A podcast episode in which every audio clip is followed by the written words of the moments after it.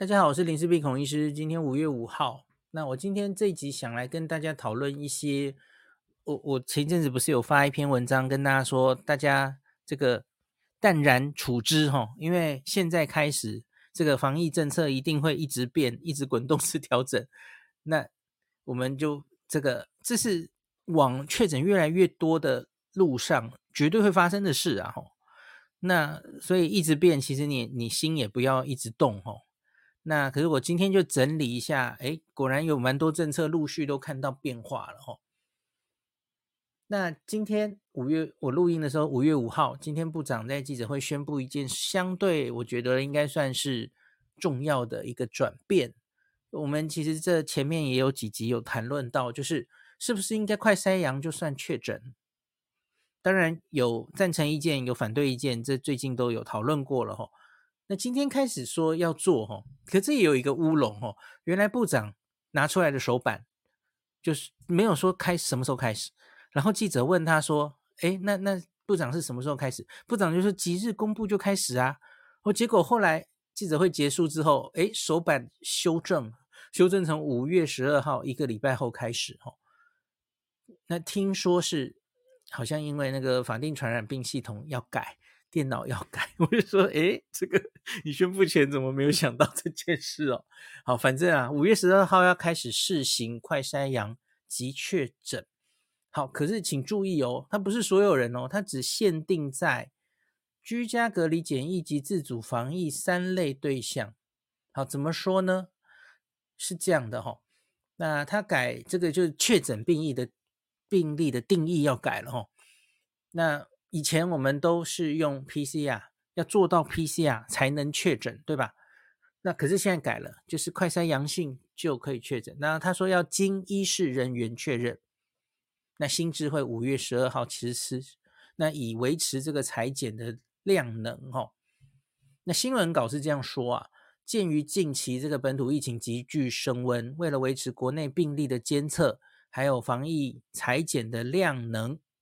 咨询专家修正了这个啊、新冠的病例的定义啊，那新增说好三，请注意这三段话哦，是居家隔离，还有自主防疫，或是居家检疫期间使用家用新冠病毒抗原快筛试剂检测阳性，而且经过医事人员确认，那就叫做确定病例的条件哦。我、哦、这个每一句话都有猫腻，要慢慢跟大家 解释哦。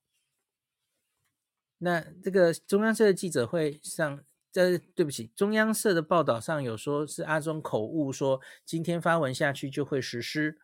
那媒体进一步那个询问是否即日起上路，他也回答对。可是指挥中心之后就发布正式新闻稿，上路时间是五月十二号。那庄仁祥解释。这是因为法定传染通报系统需要进行更动，加入医师确诊检验结果的这一项哦，所以大概一周时间要重新设置跟测试，所以才会把时间定在一个礼拜后哈。好，那这个，所以你你知道这个不是所有的人哦，其实简单讲就是居隔、居家隔离，我们上礼拜讲的那个三加四哈，居隔的。三加四，前面三是居家隔离嘛，后面四天是自主防疫。好，这个人或是居家检疫，居家检疫是什么？就是从国外回来的人嘛。吼，那前几天刚改成七加七，吼，原来是十加七嘛，又缩短了三天，变七加七的那七天检疫时间，不是后面七天哦，后面七天不算。那所以就是这三个状态，所以就是居隔的人的这前七天。还有居家检疫的这前七天，那这里理论上你其实是使用家用抗原快筛试剂，然后留在家中不可随意外出的时候嘛，吼。而其实这里有一个猫腻，就是自主防疫那一段，其实理论上是可以外出的哦。只是他现在政策已经改成，就是希望你尽量不要外出，真的要外出的话，那就是快筛。阴性，你就可以外出，有有这现在是这样子的嘛？吼，那所以相对来说，这总共各七天，的人，他就是领到快筛剂的吼，他就去做快筛，然后万一有阳性的话吼，那这个透过视讯让医护人员，对对不起，他说的是医事人员，然后来确认，那你就可以认定为确诊。那他这里写说要透过远距门诊医疗。那像是这个免费使用二十四小时视讯咨询，有一个叫做健康益友的 APP 哈，我不知道有没有多少人用过哈。我我有大学同学说他已经用这个帮帮那个民众看诊过很多次了，他他觉得是可用的哦。他说或是联系这个所辖卫生局安排，那远距视讯诊疗医师协助评估确认快筛阳性结果。那假如个案及医师对于评估结果这个阳性结果达成共识的话，则由评估确认医师所属的医师机构进行通报，由系统自动研判为确诊这样子。那确诊之后怎么样呢？那下一步他其实就直接走流程了嘛，吼，这个确诊个案就由地方政府卫生局依这个确诊个案分流收治原则。安排他是不是住家居家照护就好，或是要到其其他的指定处所隔离或隔离治疗。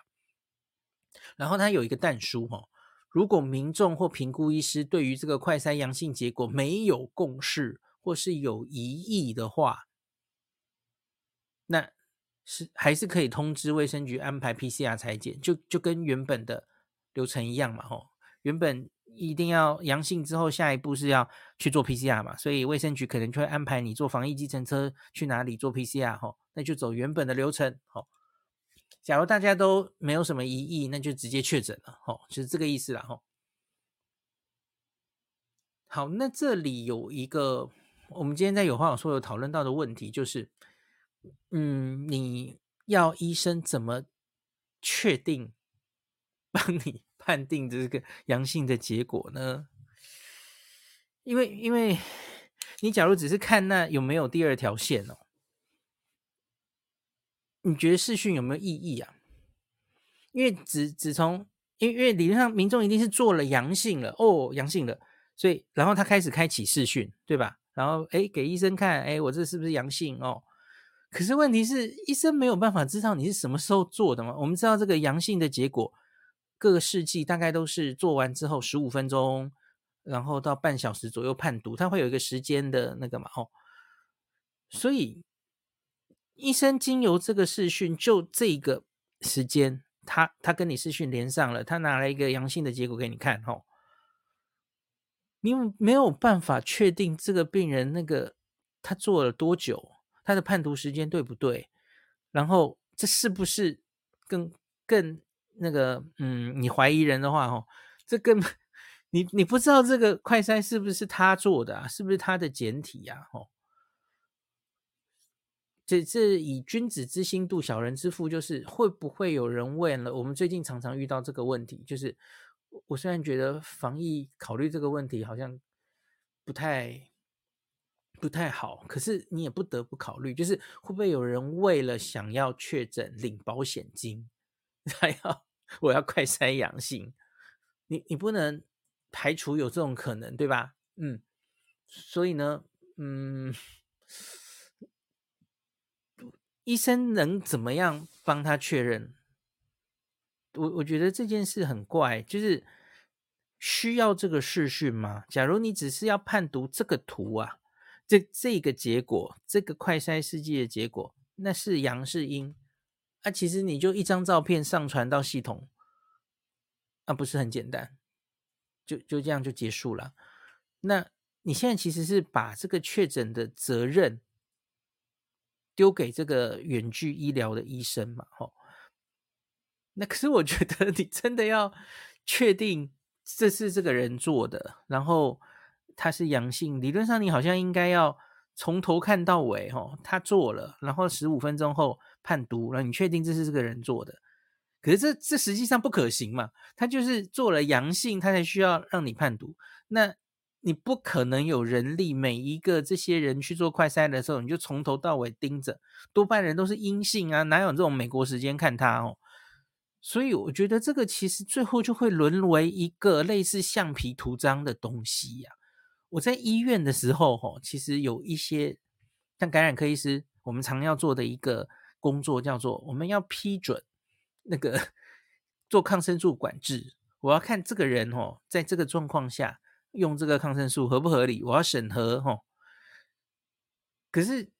我很常遇到的状况是，哎，这些人就写了一个照会单，或是开抗生素的单来，然后那个住院医师很不用心，或是那个护理师很不用心，他根本没有写任何资料，然后写得非常非常 rough，然后我根本没有办法据此判断这个人用药到底合不合理，我还要自己去查，去翻病历或者怎么样哦。那可是我有时候很忙的时候，我就会变成橡皮图章了哈。比方说我我一天有。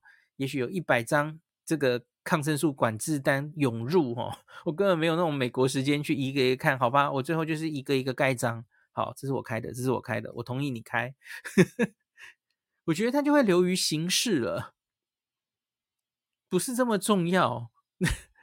所以我就问大家呀，为什么我们现在还这么担心这件事？就是你担心民众可能会作假，你你需要一个医生盯着他。你要让医生负这个责任，这是我批的，这是我诊断的，他做的快筛阳，这是他哦，他确诊了。别的国家有没有这样搞？就我所知，应该是完全没有吧。别的国家是完全信任他们的人民，这是靠公民素质的。我发快筛给你，然后你阳性了哦。然后你就自主通报，可能是一个自动的系统哦，就填报，哎，我确诊了，然后他可能就自动发送简讯，就你，哎，你，那你进入居家照护的阶段哦，你要开始自己隔离五天什么的，那有一些须知全自动，然后他就进了国家的确诊的系统了。香港现在就是这样嘛，吼，快筛结果自动通报，香港哪有一个医师还视讯盯着你做，帮你判读你的快筛是阳是阴？你现在是要把医生当成 判读那那条线有没有出来，你有没有怀孕的一个 工具吗？好像这一步不觉得是有一点多的吗？好，可是这样啦。虽然我我觉得有一些问题，就是今天这个政策一出来，就是我们感染科群组也讨论热烈哦，到底这个实际上要怎么进行哦？可是我基本上还是乐观看待，因为就是终究是往前。进了一步嘛，吼，你可以让快筛阳性的人就直接，你不用再去呃劳师动众，让他一进去做 PCR，吼，至少省了一步，让很多人就可以直接进入居居家照护的阶段，吼，也是总是一个开始啦，吼。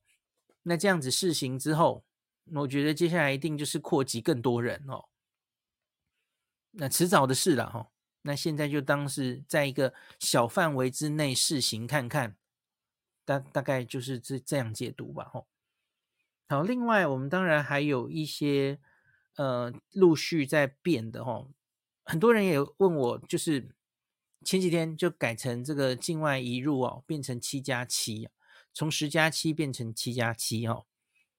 那有人会说，哎，这个有人觉得太快，有人觉得太慢，呃，总是这样的嘛，吼。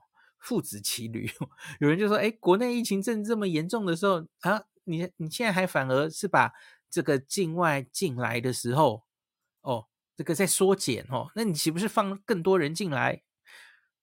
那可是反过来也有声音啊，就是说你还坚持要七天干嘛？赶快放了算了哦，因为你看最近嘛，进这个本土的案例都远超过境外一路的案例嘛，吼。那可是这件这件事我已经跟大家解释过了，吼。”那我我其实觉得，以我的立场来说，我觉得其实你维持十天我都没有意见，因为就是我们现在正在国内作战的时候嘛。那你现在假如是境外再增加一个变数，比方说你就直接把境外进来也改三加四如何？哦，可能不太妙哦，因为大家知道现在境外其实也出现了一些奥密克戎的兄弟姐妹，对吧？从这个南非、从美国都出现了哦，香港好像也验出来了哦。美国的那株的样子，那所以其实是存在着一些变数哦。那所以国内正在方兴未艾，准备迈向高峰的时候，你这时候假如再多开放一个境外一路的哦，横生枝节，搞不好那边又放更多进来，一个新变种病毒进来，不一定是好事嘛，吼。所以我觉得好像也没有这么急着在做这件事了，吼。可他当然他们愿意十天缩到七天也好了，吼。他们可能看，其实现在国外的疫情相对是比较没有那么严重的时候了，吼。好，这是有变的一些状况，吼。那另外，我觉得这几天所有的新闻上看到，还有民情看到的，很明显就是快筛买不到哦。我觉得这个问题是绝对要解决的哦。那有点可惜啦，哦，就是大家说嘛，哦，我们前年缺口罩，去年缺疫苗，今年缺快筛。那理论上，其实第一次的口罩可能是猝不及防，对吧？那个疫情先来，大家都缺哦。好好好，那后来反正后来漂还算漂亮的解决的，对吧？口罩国家队嘛，哈。那疫苗哦，好像也没有一开始这个部署可能有一点落后，有点保守，哈。所以疫情真的来的时候，需要疫苗的时候，疫苗没有非常充足，一开始哈。那所幸后来也三号终于到比较充足的状态，哈，有人捐，然后我们订的也到货了，哈。等等的哈，那可是快筛这件事，最近实在很多人也谈嘛哈。假如你心里已经想，因为这绝对不会是你忽然觉得，哎，我们可以走向共存了，那我们去冲吧，不是嘛？你应该一定有盘算说，嗯，我们朝向这个共存的路上走，我们应该什么时候开始走，开始慢慢放。当我们十四天缩到十天的时候，其实应该是你已经要有对未来的盘算，你应该可以算到我们会遇到别的国家遇到的问题，我们会需要大量的快筛。那可是你没有准备这么多快筛，你当然会被批评啊！哎，这这，我觉得这真的有点有点叹气哦。怎么说呢？因为特别是你看哦，世界上的国家，他们。相对疫情都已经在走下坡，那现在啊，各国就是你去向各国买快筛，因为快快筛现在应该并不是一个非常抢手的东西才对哦，然后量产应该也非常充足了哈、哦，那应该不会非常困难可以买到快筛，而且价钱也不会太丑才对吧？哦，我觉得应该是这样的哦，那我觉得有卡在一个因素。因为最近也有一些口水战说，说什么哎，德国快筛很便宜哈，什么三十块什么的哈，要然后政府就吵说没有没有哪有，我们找不到三十块的快筛哦，都都要多少块以下，六十块以上什么的哦。呃，可是其实有一个东西大家没有考虑哈，快筛这个东西的超大的产国应该是中国吧哈，就是。好，我们我们假如不想用中国的快筛哦，可是其实这样有一个问题耶，就是连大家很常用的罗氏的快筛哦，它它其实也是很多都在中国产的哦。好，这是一回事。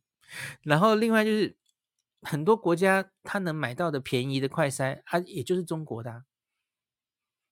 那像有人说德国，他真的有找到三十块的快筛，因为那是中国的，然后可能一次买比较多个，好，类似这样。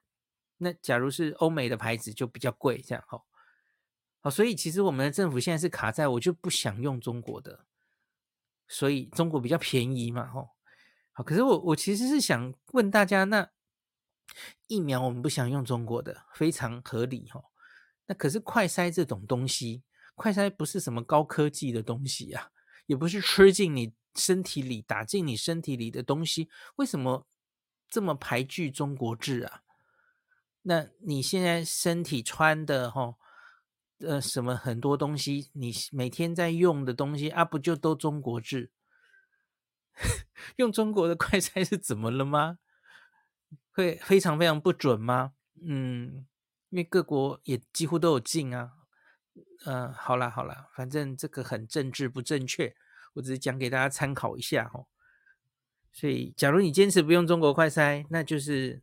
好，那那就比较贵，那是很合理的嘛，好吧，反正大概这个意思也不会改变了哈。好，反正就有什么就用什么呗。那希望这个就跟吼那个我们之前的打不到疫苗，然后后来口罩之乱，其实经过一阵子，其实都可以获得解决吼。希望我觉得最重要的就是走向这个新生活，快筛是很重要的一部分呐、啊。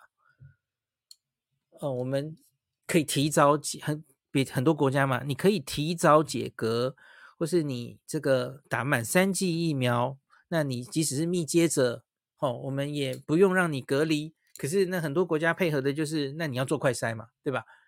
新加坡跟英国都是这样度过去的吼，所以你假如快筛不够的时候，然后你就奢言想要走向共存，就会 难免让大家觉得你根本没有超前部署，根本没有准备好啊，呃，这该被骂是应该的吼，这有点可惜。其实应该不是，这比买疫苗简单多了吧？大家同意吗？那所以，哎，就是我。现在的台湾，此刻的台湾，我希望可以很快解决了哈。可是此刻的台湾很明显遇到一个问题，就是检测量能不够，PCR 也不够，因为你看那个节节上升的 PCR 阳性率就知道了哈。快筛也不够哈，你快筛也许也许发了太多给这些已经确定居隔的人，好，居隔是根本还没有确诊人呢哈。可是我觉得快筛用在刀口上，假如你现在确定快筛是不够的话，哈，首要应该是让有症状的人都能非常顺利取得快筛的这件事比较重要，诶，而不是大家记不记得上礼拜的三加四？你一开始还很豪气的说每个人要发五个快筛，你这是很学术的在制定这个政策，你不希望这个居格的人哦漏掉。好，可是问题是你有这么多快筛吗？没有嘛，你显然就没有，一下就发光了，然后后来才说，那我们发三个，那我们最后四天劝大家尽量不要出来，你这不是灰头土脸吗？就觉得真的是你根本没有准备好一系数变的政政策，这真的会让人有点难过哦，怎么会搞成这样哦？蔡总统好像昨天。中常会就有点生气了嘛，哈，我们是真的只能有这个快筛实名制这种方式吗？他觉得应该要有别的方式，哦，这个我也很想讲，因为别的国家是怎么做的？别的国家很多国家根本就是还干嘛还用一百块让人民买啊？他根本是免费发给你，好不好？免费申请，网络申请，你为什么在这种疫情严重的时候要大家上街去排队，去药局群聚排队？这是什么政策？你是需要大家尽量多感染一点吗？这很怪啊，不能解决吗？你就电脑上哦，需要的人去网络申请，然后你就寄给他，这很困难吗？为什么没有人想这样做就好了？一定要那些老人家哦，排队排个两个小时，然后一个药局才七十八份还买不到，你不会觉得这是很荒谬的政策吗？哎，批评政府要杀头，我我我个人是很少这么，有没有很激烈？应该还好吧，因为我觉得这该骂耶，怎么会这样呢？我们应该可以做得更好的，对不对？哎，快餐又不是什么非常贵重、非常难买的东西，哎，真的有一点难过哦。希望可以赶快解决问题哈。好，那今天就讲到这里。感谢您收听今天的林氏璧孔医师的新冠病毒讨论会。如果你觉得这个节目对你有帮助，喜欢的话，欢迎你推荐给你身边的朋友，或是在 Apple Podcast 上面留下评价，后也可以留言哦，五星好像每天都可以留哦。希望大家当我的种子教师，推广正确的新冠卫教，以科学防疫，不要只以恐惧防疫。行有余力的话，欢迎您赞助林氏璧孔医师喝杯咖啡。让我可以在这个纷乱的时代继续分享知识，努力做正确的新冠相关卫教。如果你想看到更多孔医师分享的新冠疫情相关资讯，或是林氏璧发的日本旅游资讯，欢迎你加入脸书上的日本自助旅游中毒者粉丝专业。那或是我也有 LINE 的官方账号，或是 Telegram。那这一些连接都在 Pocket 前面的我的电子名片里面。可以在一个页面就看到我所有的发声管道，都欢迎您加入。那我们就下一集再见喽。